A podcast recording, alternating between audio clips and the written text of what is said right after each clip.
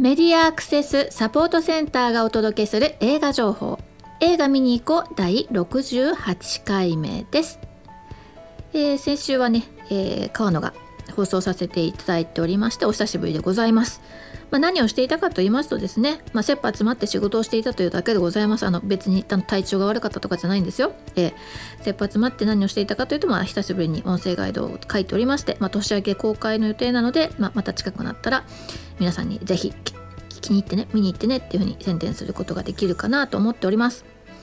まあ、私あんまり音声ガイドをね作る回数ってそんなに多くはないんでね、えー、毎回いつも楽しいなっていうかあの、まあ、まあ、切羽は詰まるんですけどね。あ毎回あの学ぶことが多くてですね。はい楽しんでおります。今回はね制作映画制作の人たちもねいっぱいあのモニター会にね参加してくださって、まあ、おかげでねトントントンといろんな確認が早く取れて、えー、作品音声ガイド作りというか、まあ、モニター会がね随分はかどったということがある一方でですね、まああのまあ、最終的なあのまだ最終の修正中なんですよ私今。うんすごく悩みますよ。あの何悩むかっていうとあのシティライツでね音声ガイドをあのボランティアとしてみんなでこう鑑賞して楽しんでた頃っていうのは自分はもう視聴者の代表だったんですよ見る人の代表ね、見る人の代表だから作ってる人がどう作ろうがあのこう見えたっていうところを軸にあのなていうのかなお友達にこう見えたよっていうふうに今伝えることを軸にしてたわけですよ。うん、だけどここうお仕事としてねあの制作の方とも近い形であの作るようになると今度は制作の意図を反映したこうガイドをまあ、当然のようにあの求められるわけじゃないですか。ね、でまあでもとはいえね制作者がそう書いそういう思いがすごいこう込めて作りましたよって言われてもそう見えないものをそう見えるようには解説できないじゃないですかね。だからあの嘘はつきたくないわけですよ。あの ガイドを作るものとしてね。うん。だけど間違ったことも伝えちゃいけないじゃないですか。ね。だかねそういうなんかこうこう何て言うのかな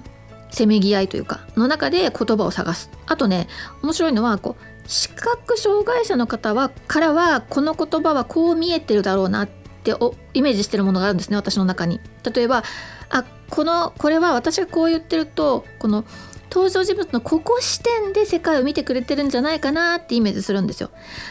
だけどそういうことがあんまりこう慣れてない人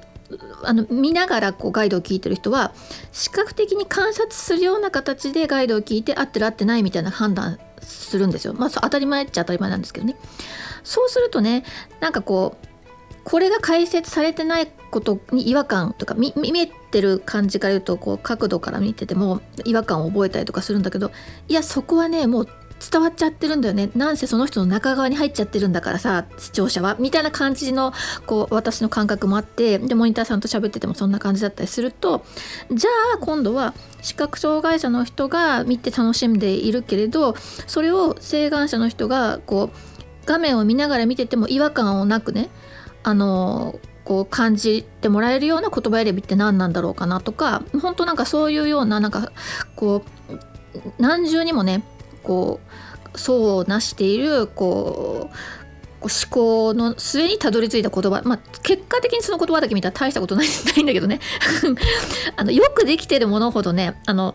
そんな大したことない感じに見えます。ねあの違和感なくスッと入ってきちゃうんでね、まあ、なので、まあ、結果ね違和感なく皆さんにスッと楽しんでいただけるガイドができたらいいなと日々思いながら作っております。はい。おそらくね、えーと、日本全国どこのあのこう今えハロームービーだったりハローキャストあの UD キャストだったりっていうのでねあるいはネットネット配信テレビなどでね、えー、音声ガイド作ってらっしゃる方たちねみんな多かれ少なかれこういうところで、うん、模索しながら本当に1分の映像をね何時間もかけて言葉を練ったりとかしてるんだろうなっていうのを改めて思う、えー、ここ数週間でございました。はいさて、えー、この番組では、えー、映画館で利用できる携帯端末用アプリに対応した新作映画をご紹介しています。アプリでは視覚障害者用バリアフリー音声ガイドを聞いたりメガネ型端末でバリアフリー字幕を表示させてみることができます。えまあ、視覚障害者のねえ、バリアフリー音声ガイドを聞くのは、え、本当に手軽になりましたね、え、お手持ちのスマートフォンタブレットねそういう携帯端末に、えアプリハロームービーあるいは UD キャストといったアプリをダウンロードしていただくと映画館の中で利用できる、えー、こうアプリなんですよね。でイヤホンを使って音声解説だけを聞きながらね端末から音声解説だけを聞きながら劇場で、えー、スピーカーの迫力ある音を楽しみつつ映画を楽しむと。ね、で周りの人たちが泣いている気配も感じたり笑ってる気配を感じたりっていうねみんなで一緒に映画館で楽しむためのツールというふうに、えーまあ、提供しております。うん、まあでもねこれコロナ禍で、まあ、映画館で見れなかったなっていうものがね、まあ、テレビで放映されるだとかあるいはま配信できたっていうような時にね、えー、これアプリ使ってねやっぱりこう同期して楽しんでいただくことできます。ねえ基本は映画館用に作ってあるものですから、まあ、映画館のこう例えば、うん、映画が始まる前のねロゴとかのタイミングとかはもうバッチリ合うようにできてるんですがなんせ、えーとテレビとかはね、えー、そういうこう映画館で流してるのとはちょっと編集変えたりするじゃないですか。CM とかの関係で切っちゃったりとかね。なんでスタートがねちょっと合わないかなっていうようなちょっとしたタイミングのズレはあるんですけど、まあ、十分作品をお楽しみいただくには遜色のないようなものがね提供できてると思いますので是非ご活用ください、うん、ですです。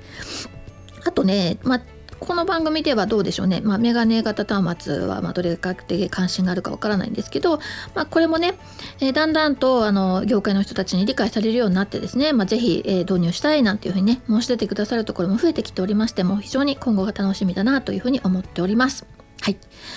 このアプリいずれも、えー、障害があってもなくても無料でご利用いただくことができます。なので、ぜひ、あの、お手持ちのスマートフォンやタブレットにアプリを入れて、今どんな作品が対応されているのかということをですね、ご確認いただければと思います。ね。えー、というわけで、えー、前回ね、私は紹介できなかったんですけど、あの、萌えよ剣、ね、あと劇場版ルパンの娘、これがハロームービーに対応してますよと。そして、かそけきサンカヨウというね、あのーこれは UD キャストに対応している作品。この3つをね、えー、紹介されてたと思います。そして今回ご紹介する作品は1作品「キューブ。一度入ったら最後」というサブタイトルがついていますね。この「キューブ」という作品ね今こう番組を聞いてくださってる方たちは、ま、どうでしょうね。昔聞いたことがあるっていう人いませんか？洋画洋画なんですよ元は。1998年、まあ、私が大体まあ高校生ぐらいの時ですね。あの97年に、えー、制作されて日本にやってきたのは98年。だからその頃にもう世界中で大ヒットした、えー、ヴィンチェンゾ・ナタリという監督のね、えー、密室スリラーです。キューブね。キューブってルービックキューブとかねキューブ。こう正方形のねこうこう形をねイメージしていただければもうその通りでございます。であのー、ある日目覚めたらある日目覚めたらとかまあ気が付いたらこう正方形の空間の中に閉じ込められてるんですよ自分自分がっていうかまあ閉じ込められてるんですよ。で、まあ、そこでその中からま脱出していくっていうかお話です。まあそれだけの話ですよ。はい。でそこに、まあえー、数名の人がね居合わせていてで、まあ、途中で出会う人なんかもいてであの、まあ、正方形の中にってどれぐらいの空間かっていうとねあれどれぐらいなの、まあ、作品の中でね何メートルとかって言ってたような気がするけど4メーターちょいぐらいのあの立方体です。でその立方体の中にあのそれぞれ壁とか天井とか床とかにドアというかがついてるんですけどそれがこう何ていうのかな。あの取っ手のところが長くなっててねそのと長い棒をぐしゃガガシャって回してこうロックを外してあグイーンって開いてでスライドして、まあ、出入り口通路が出てくるみたいな。まあこれあの私すっごい下手くそに今説明しましたけど。音声ガイド聞いてください。もうちゃんとイメージ湧くと思うんでね、まあ、あのそうなんです、まあ、とにかくその一つの箱から一つのこう自分のいる空間から出ることはできるんだけどまたその隣に同じような空間があって、ま、同じようなっていうか全く同じ形をした空間があってそれをどの扉を開けてどっちに向かって進んでいったら出口があるのかわからないっていうようなねそういう作りです。これはなんかものすごいそのだから私が初めて聞いて1998年頃の作品はものすごく低予算で作って世界中で大ヒットしたっっていうこともすごく注目されてたんですよ。まあ、つまり一つのブロックの中だけで撮影が完成しちゃうんですよ。あの同じような空間から同じような空間に移っていくだけなんで絵絵的には全く変わんない。だからその何でしょうね舞台ともちょっと違うけど、まあ、舞台に似てるかなと思うんですよね。もう役者さんたちの演技こう心理戦だったり言葉だったり表情だったりもうそれだけで見せていくような作品なのでそこで、まあ、恐怖だったり、まあ、あのえなんでこんなことが起きるんだとかねあのあるいはそのそれぞれの人の振る舞いに対してのこう視聴者がこう感情を揺さぶられたり、まあ、苛立たされたりとか、ね、そういうことを、まあ、こう作品の時間経過とともに楽しんでいくようなそういう作品ですね。うん今回もあのー、で今回はまあだから日本で日本のを舞台にして、えー、リメイクされたものです。で、えー、こうしたリメイクは、まあ、世界初だそうであの一番第一作をね作った監督が今回もアドバイザーというかねとしてこう参加しているのであの非常にあのまあそうですね一番初めのこう思いみたいなのもね、えー、こうたっぷり入ったそれでいっても新しい作品というのが出来上がったということです。出演している役者さんは菅、田将暉杏、えー、岡田将生田代光斎藤工吉田鋼太郎ですね。年齢も性別もバラバラなえー、この役者さんたちがですね一つの空間を、まあ、同じ空間をどんどん移動しながら、えー、物語を作っていくという作品です。えー、そうですね、まあ、かつての作品ももう本当に心理的に恐ろしいそしてまあ視覚的にもですね、まあ、結構あのそう、ま、前作はねもう本当にこうその空間がどういう空間なのかどんなに恐ろしい空間なのかっていうことを説明するために冒頭の数分間の中でねもうあっという間に人が死ぬんですよね。その空間での人の死に方みたいなのがねまずご紹介されてからのハラハラしたストーリーの展開になっておりまして今回の作品でもそんな作りスタートの作りはま同じかなっていうふうに思いますね、うん、なのでみんな覚悟してみてください、はい、でその空間次の空間がに移る時にねあのこうその空間の中に入っても危険じゃないかなっていうのをこういろいろ確かめたり確認したりしながらこう一歩一歩進んでいくという作品です。はいまあ、それぞれの役者さんたちのもう本当にフルフルの感情をむき出しの、えー、演技が楽しむことができると思います。はい、というわけで、えー、今回ご紹介する作品は「CUBE 一度入ったら最後」1作ですね、えー、これは、ま金曜日に、えー、字幕と音声ガイド公開で HELLO! MOVIE に対応しております。